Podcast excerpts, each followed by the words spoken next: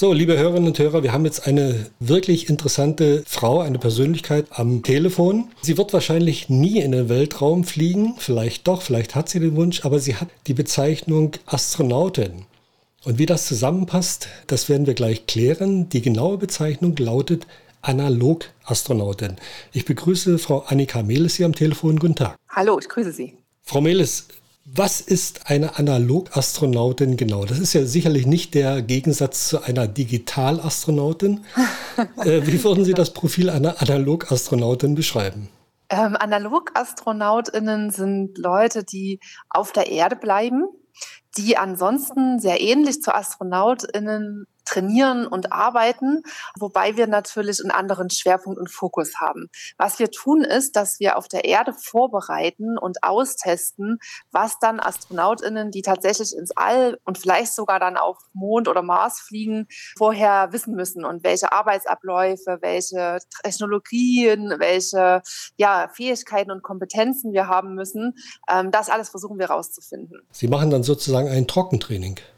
Ja, ganz genau. Also ich nutze da auch gerne das Beispiel, wenn früher die Forschenden zum Beispiel zum Nord- oder Südpol aufgebrochen sind oder Abenteurer, um dort eben Entdeckungen zu machen, dann haben die das ja auch nicht aus der Kalten gemacht und sind einfach losgestartet, sondern die haben auch vorher in entlegenen Gebieten mal zwei Wochen mit Hundeschlitten getestet, um zu überprüfen, welche Ausrüstung benötigen sie, was kann schiefgehen, ähm, was sollte man nicht mitschleppen und so weiter, wie viele Personen braucht es und so. Und genauso ähnlich machen wir das auch, dass wir eben austesten, was muss man bedenken. Denn das kann sich ja auch jeder vorstellen. Wenn man irgendwas zum ersten Mal macht, dann fallen einem ganz viele Details erst auf in dem Moment, wo man es dann tut und dann eben doch irgendwas fehlt oder irgendwas schief geht. Und wir versuchen tatsächlich auf der Erde so richtig Fehler zu machen, damit diese Fehler später nicht passieren können, wenn es dann ernst wird. Und führen dazu relativ komplexe Simulationen durch, wo wir in entlegene Gebiete gehen auf der Erde, um dann zum Beispiel dort vor Ort Probennamen zu simulieren oder eben wie es sich anfühlt, vier Wochen lang isoliert zu leben, die Kommunikation mit der Erde dann in Anführungsstrichen nur mit Zeitverzögerung und all solche Dinge. Sie haben ja in Ihren vielen Berufen und Qualifikationen eigentlich nicht so richtig, was direkt in Richtung Raumfahrt geht. Was hat Sie dann in diese Richtung geführt? War es einfach die Neugier, das Unbekannte, äh, das große Weltall, das es noch zu erforschen gibt? Also ich würde sagen, das mit der Neugier stimmt schon mal. Sie sagen sehr richtig, ich habe verschiedene Hintergründe. Ich bin äh, Biologin, Mikrobiologin, auch Umweltingenieurin, ähm, bin jetzt im Bereich Gesundheitswissenschaften aktiv und ich habe mich schon immer für ganz viele verschiedene Dinge interessiert und unter anderem eben auch für Raumfahrt und Technik. Aber ich hatte jetzt nicht so diesen klassischen Wunsch als Kind, ich möchte unbedingt mal Astronautin werden. Ich habe aber, als sich die Gelegenheit ge ähm, ja, geboten hat, gedacht, dass das total spannend und faszinierend klingt. Weniger wegen dem Weltraum, sondern mehr wegen der Chance, Chance, in einem internationalen Team mit ganz verschiedenen Menschen zu arbeiten und dort alle meine Fähigkeiten, also sei es auch meine sprachlichen Fähigkeiten oder körperlich und so weiter, da einzubringen. Und das hat sich dann auch so bestätigt. Also es ist einfach ein Bereich, in dem die unterschiedlichsten Menschen mit verschiedensten Hintergründen zusammenarbeiten können und jeder wird gebraucht und jeder kann seine Perspektive und seine Fähigkeiten einbringen und das schätze ich total. Das macht so Spaß und ist so eine ja, Freude und so sinnstiftend, wenn man da das Gefühl hat, an so einer großen Sache mitarbeiten zu können und das war für mich die Motivation und das ist auch das, was mich daran begeistert und weiter dabei hält. Was bringen Sie denn in eine solche Expedition ein? Also Sie sind ja ausgewählt worden. Wie lief dieser Auswahlprozess? Mhm. Und welche Fähigkeiten sind eigentlich unabdingbar, also die jeder mitbringen muss, wenn er Analog-Astronaut oder Astronautin sein will? Ja, das sind jetzt gleich mal ein paar mehrere oh. Fragen in einem eigentlich. Also ich muss mal so sagen, wenn ich mir überlege, den Auswahlprozess, das ging schon erstmal so los, dass so grundlegende Dinge, ne? Also ich hatte es ja schon erwähnt, die, die akademische Ausbildung, dass man in irgendeinem Bereich, also in meinem Fall dann das Ingenieurwesen oder auch Mikrobiologie, ne, dass man da einen Hintergrund hat, der irgendwie nützlich sein kann. Wir hatten ja in der letzten Mission in Israel zum Beispiel eben auch mikrobiologische Experimente dabei. Das war natürlich dann so ein bisschen meine Sternstunde oder meine Stärke, wo ich mich einbringen konnte. Aber darüber hinaus, mal abgesehen davon, dass man eben zum Beispiel fließend Englisch und eine weitere Sprache sprechen muss, dass man körperlich, medizinisch fit sein muss, dass man gut im Team arbeiten muss, also solche grundlegenden Dinge, kam dann dazu, sowohl damals in der Auswahl als auch im Training und dann erst recht bei den Missionen, dass es eben so eine ganze Reihe von was man so neue Deutsch Soft Skills nennt, benötigt, was mir selber auch erst dadurch so richtig bewusst wurde. Also man muss zum Beispiel super gut in einem Team funktionieren. Insofern, als dass man, wenn es notwendig ist, auch die Führung übernehmen kann. Aber wenn es dann wiederum anders notwendig ist, die auch wieder abgeben kann. Und dass man zum Beispiel auch sehr geduldig sein kann in schwierigen und frustrierenden Situationen. Dann aber auch, wenn schnell irgendwas passiert, dann auch sofort reagieren kann. Dass man kreativ ist, ne, mit äh, ja, ungewöhnlichen Lösungen Probleme aus der Welt schaffen kann und solche Dinge. Man muss gut kommunizieren können.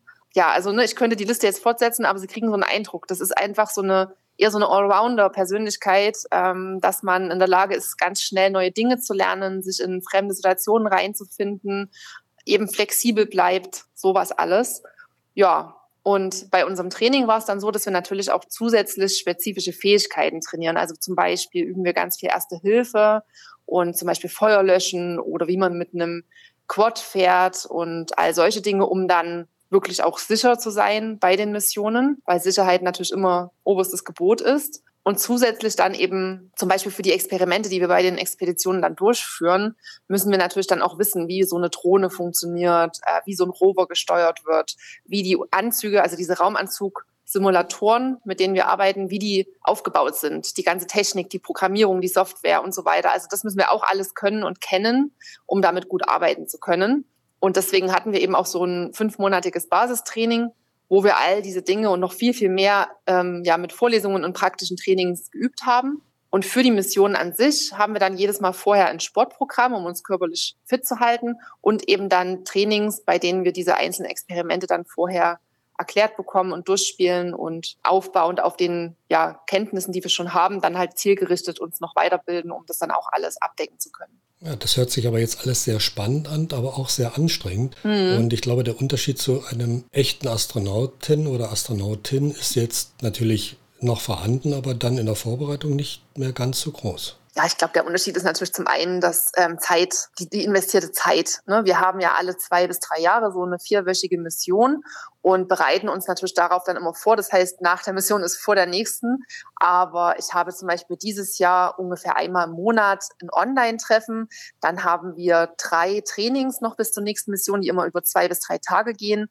Und dann auch noch das Sportprogramm, was so in den letzten Wochen vor der Mission auch so ein bis zwei Stunden am Tag in Anspruch nimmt. Und natürlich dann auch, ne, wie wir jetzt gerade sprechen, so Pressetermine, weil wir auch viel Öffentlichkeitsarbeit machen, um eben auch junge Menschen und in meinem Fall vielleicht auch besonders Frauen dafür zu begeistern, sich in diese Bereiche vorzuwagen. Nichtsdestotrotz ist das eben auch ein Ehrenamt. Wir werden ja auch nicht bezahlt dafür, sondern wir machen das zusätzlich zu unseren normalen Jobs. Und ein Astronaut, der zum Beispiel bei der ESA als Berufsastronaut angestellt ist, würde natürlich seine gesamte Arbeitszeit damit verbringen, zu trainieren und sich an verschiedenen inhaltlichen Themen zu beteiligen. Das ist bei uns jetzt nicht so der Fall. Aber ansonsten von der Arbeitsweise und den Dingen, die wir nachher tun, ist es schon sehr ähnlich. Ich muss sagen, gerade bei der Mission ist es ja dann auch so, diese vier Wochen, dass wir auch so einen Flugplan, also so einen Tagesplan haben, bei dem alle Viertelstunde eingetaktet ist, wer wann was zu tun hat. Und das ist eben eins zu eins, so wie es auf der ISS auch abläuft. Ähm, das heißt, ich kann mir da schon ziemlich gut vorstellen, wie sich das anfühlt, so einen Tagesablauf als Astronaut, vor allem dann eben im Einsatz, ja, mal durchzumachen. Das ist schon auch eine ganz spannende Erfahrung und ein interessanter Einblick. Sie haben jetzt schon von einer Expedition in Israel gesprochen. Was ist denn die nächste Expedition? Wohin wird sie die führen? Also als nächstes geht es nächstes Jahr im Frühling, also März, Anfang April, nach Armenien.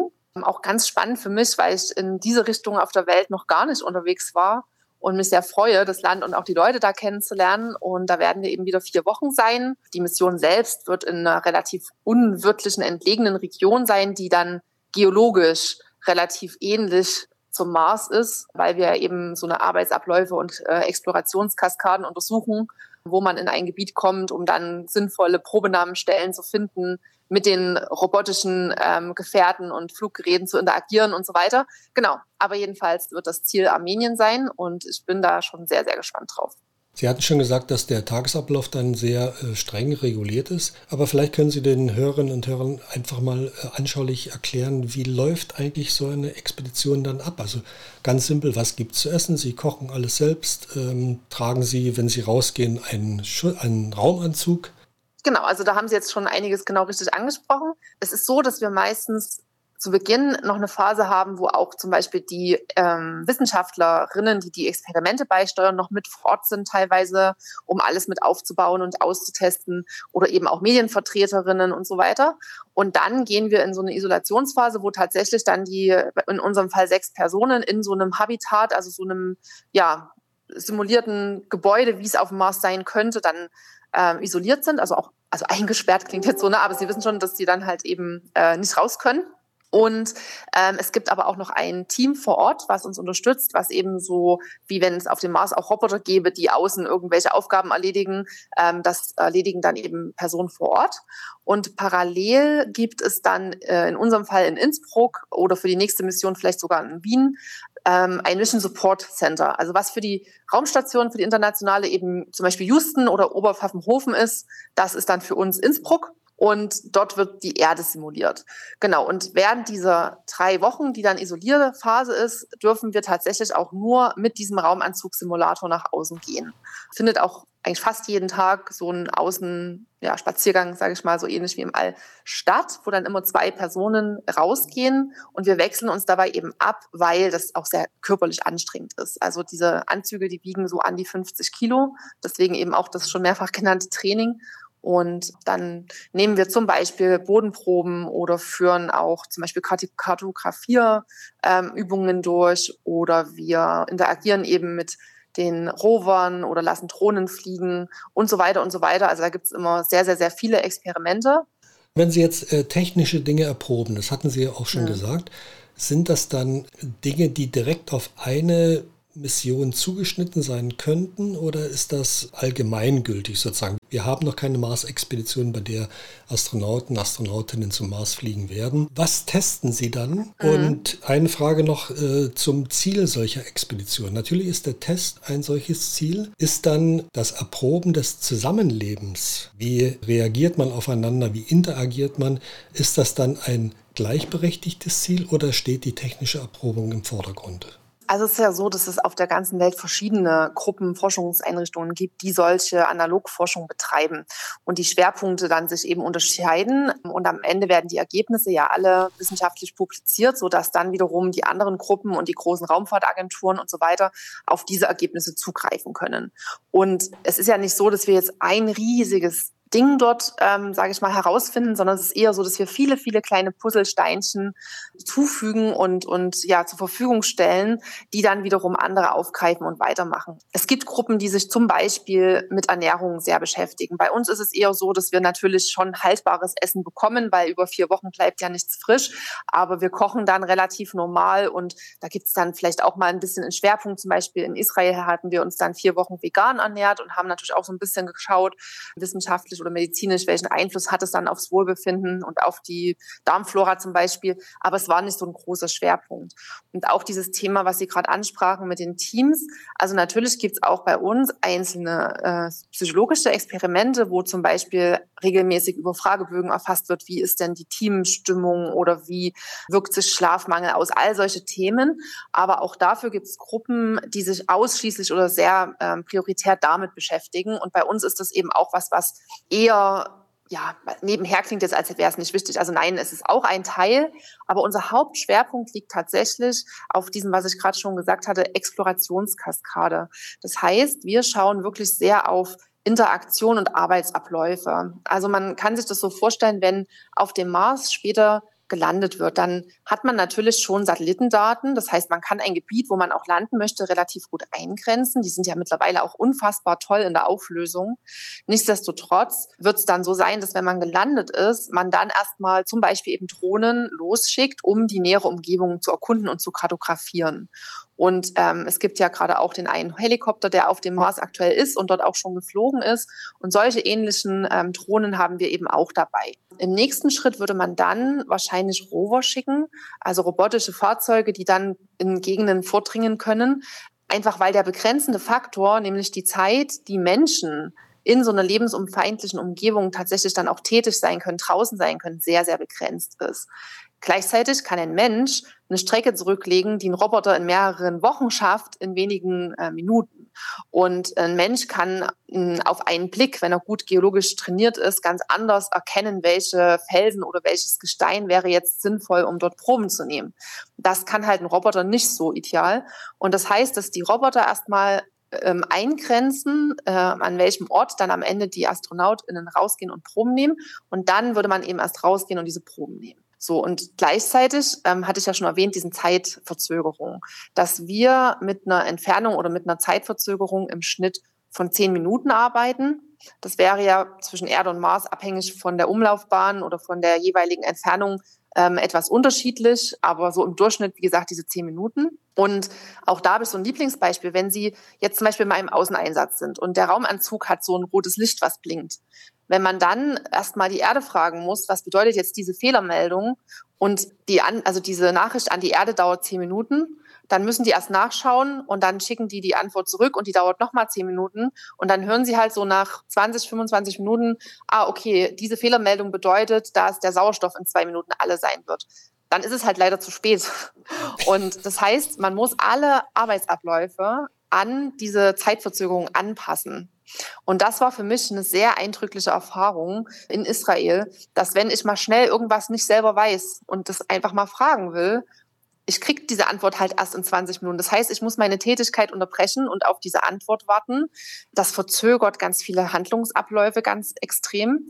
Und das zeigt einem, dass die Personen, die später auf den Mars fliegen, eine ganz andere ja, Ausstattung mitnehmen müssen, sowohl an Dingen, die ihnen zur Verfügung stehen, um flexibel zu sein, als auch an Fähigkeiten. Also, dass die ganz viel abdecken müssen, weil sie eben nicht jemanden auf der Erde haben, der ihnen in Echtzeit ja Handlungsanweisungen vorlesen kann, weil so läuft es ja auf der ISS, dass manchmal eine Reparatur von jemandem durchgeführt wird, der zwar an sich handwerklich geschickt ist, aber das selber noch nie gemacht hat. Aber dann sagt eben Houston, machen Sie jetzt Schritt A, Lasche hier, B, C.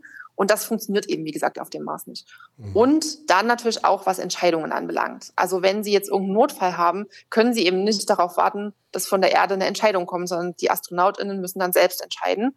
Und wo diese Grenzen sind zwischen Autonomie, aber natürlich die Erde überblickt Dinge vielleicht noch ganz anders, hat ein größeres Bild als derjenige, der in der Situation gerade im Stress steckt. Und auch das muss da ganz neu gedacht und ausgehandelt werden. Und das jetzt mal den Kreis zu schließen, diese ganzen Dinge, das ist der Schwerpunkt, was wir versuchen ja abzuarbeiten und in verschiedenen Konstellationen zu testen, um dort abzuklopfen, welche Verbesserungen notwendig sind. Absolut spannend. Also wirklich, ich bin begeistert. Äh, werden denn solche Notfälle dann auch tatsächlich äh, direkt simuliert? Auch das, ja. Also natürlich ähm, kann man da ja niemals alles vorausdenken, was jemals passieren könnte. Aber besonders in unseren Trainings vorab ähm, simulieren wir tatsächlich auch zum Beispiel eben medizinische Notfälle oder auch ne, technische Ausfälle, um dann zu wissen, was wir für die Mission mitnehmen müssen, wie wir vorbereitet sein müssen. Und auch in der Mission werden ab und zu Dinge eingebaut, damit man eben ganz spezifische Dinge testen kann. Eben vorrangig mit der Kommunikation. Aber wenn zum Beispiel dieser eine Kommunikationskanal dann auch noch ausfällt und man so ganz blind ist, mehr oder weniger, was man dann für Backups braucht, um dann reagieren zu können. Genau, also solche Dinge werden auch bei uns in den Missionen getestet. Diese Expeditionen, an denen Sie teilnehmen, werden ja vom österreichischen Weltraumforum organisiert. Mhm, ja. Nun ist Österreich mit Verlaub nicht die allergrößte Raumfahrtnation. Warum Österreich und wie werden die Erfahrungen, die Sie sammeln, dann für einen größeren Kreis nutzbar gemacht? Also dieses österreichische Weltraumforum heißt österreichisch, weil es eben dort von Österreichern gegründet wurde. Nichtsdestotrotz ist es eine europäische Vereinigung, muss man sagen inzwischen. Ähm, da sind ganz, ganz viele verschiedene Nationen vertreten. Die Mitglieder sind, glaube ich, zu 70 Prozent nicht, äh, also ich will jetzt keine Hausnummer, ne? also nicht, dass sie mich festnageln, aber jedenfalls ähm, zu einem hohen Prozentsatz eben gar nicht Österreicherinnen und Österreicher, sondern es ist ein ganz internationales Team. Und da sind ja auch verschiedene Institutionen mit beteiligt und ähm, Privatpersonen, Industrie, Forschungen und so weiter. Genau, also insofern ist dieser Name vielleicht etwas irreführend, wobei eben Österreich auch ein großes Interesse an Analogforschung Forschung und Raumfahrt an sich hat. Das ist ja allgemein so, dass aktuell wieder dann ein recht großer Run herrscht, sage ich mal.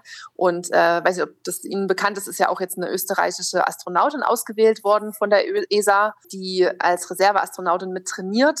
Also insofern könnte es ja sogar sein, dass ähm, nach dem einen österreichischen Astronauten, dem Herrn Viehböck, dann jetzt auch eine Frau dann irgendwann demnächst mit ins All startet aus Österreich. Ja, ich bin dort eigentlich auch mit dazugekommen, eben weil ich damals diese Ausschreibung gesehen habe und mich beworben habe und ähm, genieße es eben, wie ich es eingangs schon gesagt habe, dass es eben so ein internationales Arbeiten ist. Und meine Kolleginnen, die dann auch mit nach ähm, Armenien für den Einsatz ähm, ausgewählt wurden im Team, sind ja auch zum Beispiel aus Großbritannien und ein Österreicher ist dabei.